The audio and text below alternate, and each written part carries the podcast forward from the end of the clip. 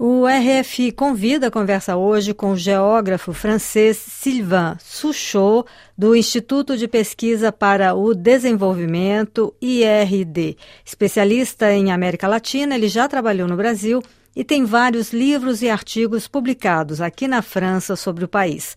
A transição ecológica no Nordeste brasileiro é o tema de suas pesquisas mais recentes Olá, Silvan Suchot. Recentemente você falou da situação do Brasil para ilustrar uma palestra sobre os solos diante dos desafios impostos pelas mudanças climáticas. Qual é, segundo as suas pesquisas, a situação dos solos brasileiros hoje?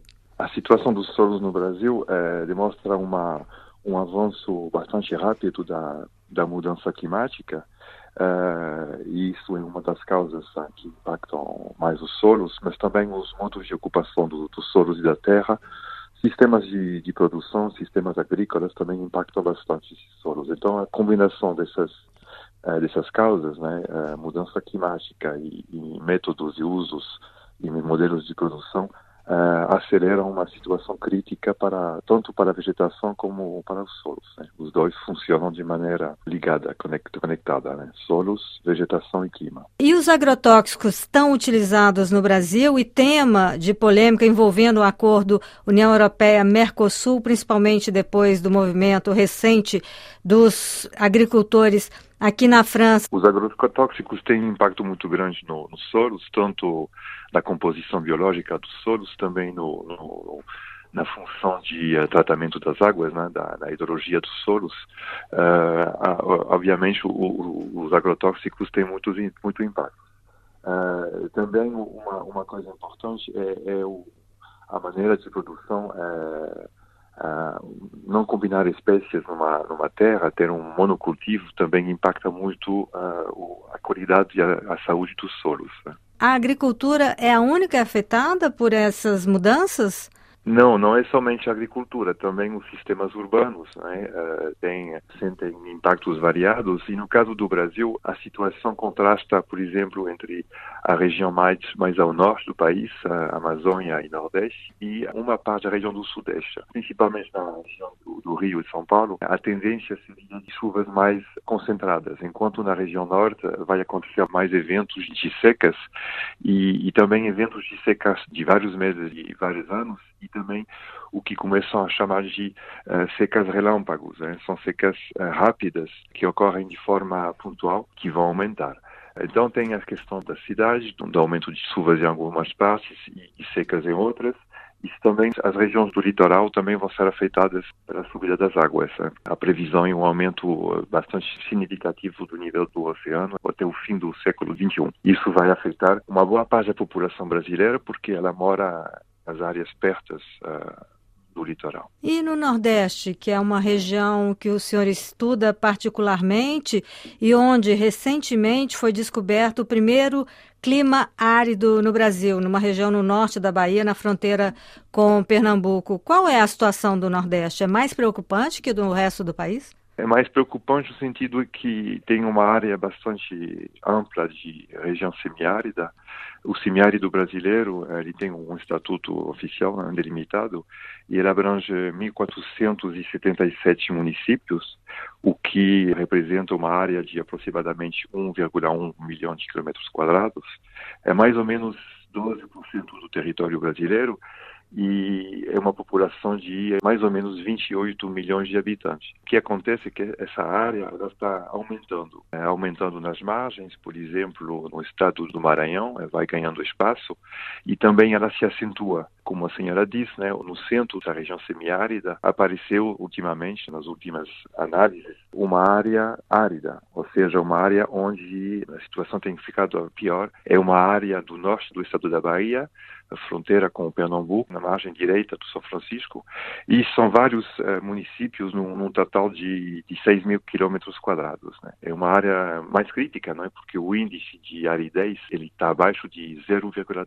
Né? E qual é o impacto desse processo de desertificação crescente que vem aumentando como o senhor acabou de dizer, mas como esse estudo também brasileiro indicou, qual é o impacto para o restante do país e também para a América Latina, que é um continente que o senhor estuda também? A questão é, com a irregularidade das chuvas e o aumento das temperaturas, a pressão sobre as reservas hídricas é mais forte, é uma questão séria, né? o uso da, dos recursos hídricos, sobretudo com a multiplicação das perfurações e dos furos uh, profundos. Uma das consequências também é, é a irregularidade da produção agrícola, com uma tendência à baixa dos rendimentos. Outro elemento também que vai acontecer, que tá, já está acontecendo, é a proliferação de espécies mais daninhas para as culturas. E um evento que é preocupante também é a multiplicação dos incêndios, como, uh, por exemplo, estamos a observar agora no Chile.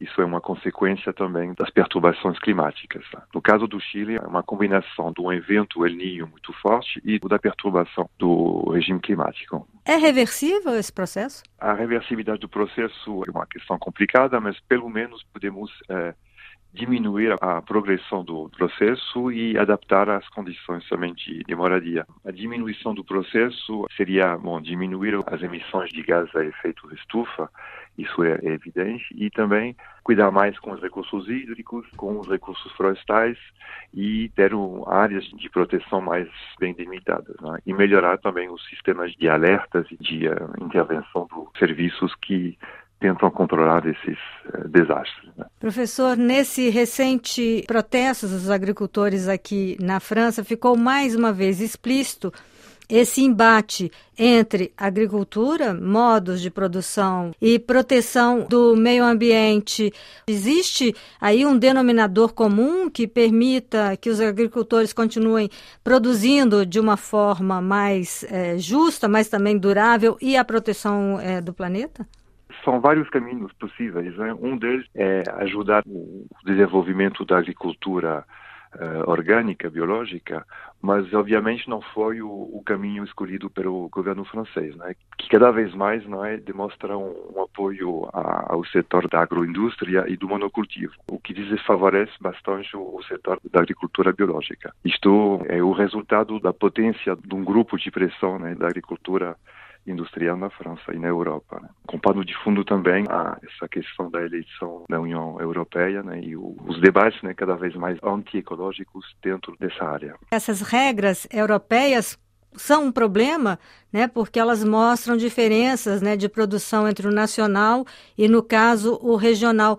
Deveria ser necessário regras mundiais, como se tenta na COP, é, regras mundiais para a diminuição das emissões de gases de efeito estufa, tipo regras mundiais de produção agrícola? É, regras mundiais de produção agrícola seria a melhor proposta para solucionar o problema. Na União Europeia, o, o chamado Green Deal era uma orientação interessante também, mas vemos que uh, nos últimos dois anos, no último ano, essa orientação ela está uh, criticada, contestada pelos poderes nacionais, né? principalmente na França, na Holanda e cada vez mais países. Né? Em Espanha também parte do processo está criticado, né? e essa orientação que eu achava interessante está em perigo agora, justamente nesse período de eleição na Europa. No Brasil existem também essas diferenças regionais. A gente assiste aí a um desmatamento também crescente na Amazônia, principalmente para a produção de soja e também, claro, para a criação de gado, mas existem também essas diferenças regionais? A progressão da soja lá acontece principalmente agora na região dos Cerrados e uma parte na Amazônia, mas tem outras áreas de intensificação da produção agrícola, no Pantanal, no Sul. A cana-de-açúcar também tem um impacto muito forte no estado de São Paulo, não somente no Nordeste. Então, as várias regiões do Brasil sentem uma pressão de certo modelo de produção agrícola muito intensivo, uh, de monocultivo, e eu acho que mais ou menos né, a questão é nacional, né? não é uma questão regional ou limitada a certos uh, ecossistemas ou biomas. E o governo Lula tem adotado uh, medidas que vão no bom sentido? No último ano tem tentado, não é reverter, mas diminuir a pressão sobre os ecossistemas, mas é uma questão difícil e se opõe a grupos de pressão no, no Congresso que são muito fortes. Né? Então é muito cedo para saber se o governo Lula vai conseguir defender mais a questão ambiental, mas é uma orientação que ele quer assumir. Professor Sylvain Suchot, geógrafo do Instituto de Pesquisa para o Desenvolvimento, especialista em América Latina e Brasil. Muito obrigado por essa entrevista. Muito obrigado.